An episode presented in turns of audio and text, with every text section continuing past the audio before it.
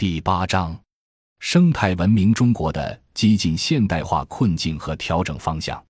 中国现在外汇储备很多，要到全球去买资源和原材料，就会被西方为首的话语体系批为新殖民主义。其实我们像土大款，穷的只有钱了，资源是买不到的。二零零七年，中共十七大提出了生态文明，这与以往提法有继承性。一九八零年，邓小平提了两个文明。一九九七年，十五大承认资本之后，江泽民提出政治文明。今天提了生态文明，演进为四个文明。不过，合并同类项，我们发现政治文明可以放在精神文明中。生态文明放在物质文明中也可以，那就是生态化的物质文明和政治化的精神文明。当年一切向前看的时候，中国经历了去政治化和去生态化。现在，当人们发现社会矛盾日益复杂，去政治化挡不住自发政治化，精神文明也不是墙上挂了文明标语就文明了。何况。今天，中产阶级崛起和社会结构的多样化已经开始成为主流了。毛主席强调过，我们不可能在小农经济的汪洋大海中建立社会主义。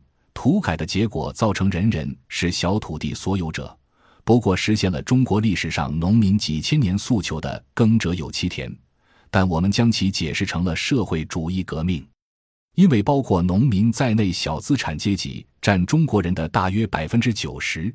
就是全球最大的小资产阶级国家，以后发生的经济政治领域矛盾，不过是小资人口过多和小资激进特征的表现。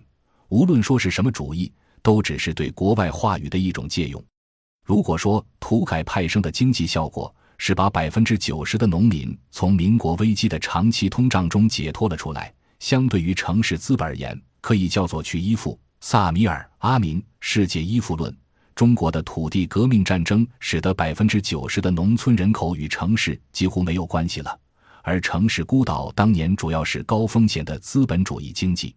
回顾民国时可知，二十世纪二十至三十年代是民国追求现代化的黄金十年，工业化和城市化速度加快。但为什么短短十年就完了？因为在经济高增长的时候遭遇了一九二九至一九三三年西方大危机。之后，美国无视西方八个承担稳定白银价格责任的国家的白银协定，单方面提高白银收购价格，导致中国的白银外流、通货紧缩，就像中国在中世纪曾经导致欧洲白银外来通货短缺一样。于是，民国工业化中断，政府不得不在一九三六年放弃银本位，改为发行法币。接着，第二年日本侵华，迅速造成通胀。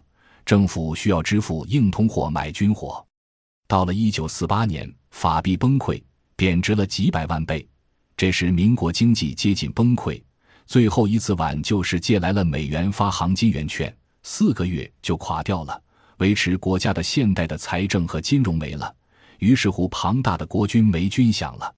民国先灭亡与现代化的财政金融体制失败，后灭亡于军队崩溃。新中国成立初期土改，就让大多数人和这套现代化体制脱钩了。那么，到底什么要素让中国改出危机进入高涨？大家认同的现代化，本质上是西方中心主义的。我把现在西方发生的危机称为西方特色的现代化的综合成本过大。由于把产业转移了，那么看英国第一大产业是金融，第二是旅游，都属于第三产业。制造业和农业几乎没有地位，只靠金融、旅游怎么过日子？如果我是英国领导人，一定坚定地站在美国大哥一边，才能保证英镑币值长期高于美元，对其他国家占有汇差，以便靠进口过日子。事实上，在经济危机打击下，改变西方人消费主义生活习惯和压缩福利主义的社会开支几乎是不可能的。政客只能承诺增加既定的福利开支，不能妄想在社会成本不断增加条件下恢复有竞争力的制造业。当年奥巴马把改变当成口号，但是几年没成功，因为他们中产阶级为主的社会就是那样的，只剩下了制造货币增发国债。再比如，希腊的造船产业和航运业都转移出去了，中产阶级都要高福利，又不是生产，还不能像英国那样靠玩金融，于是只能做旅游，靠的还是奴隶文明打造的神庙。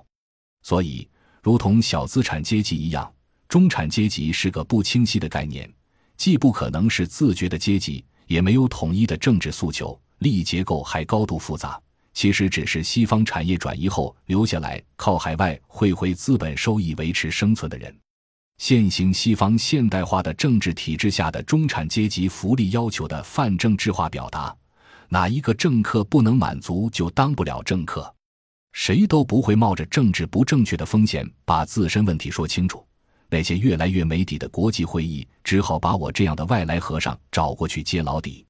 西方中心主义的资本主义文明走到今天，引发全球化成本转嫁不出去的现代化危机，沿着老路是走不下去的。过去累计的成本向发展中国家和环境转嫁，终于反过来惩罚西方自身，就变成了现在的矛盾。连同地中海对岸北非发生的事情，也都是这个道理。现在应该是人类愿意建立进一步反思能力的时候了。人类从以资为本的资本文明转型的方向是生态文明，生态文明内涵是多样化的人类客体的共存，无所谓好坏，也没有谁一定得划掉谁的道理。感谢您的收听，本集已经播讲完毕。喜欢请订阅专辑，关注主播主页，更多精彩内容等着你。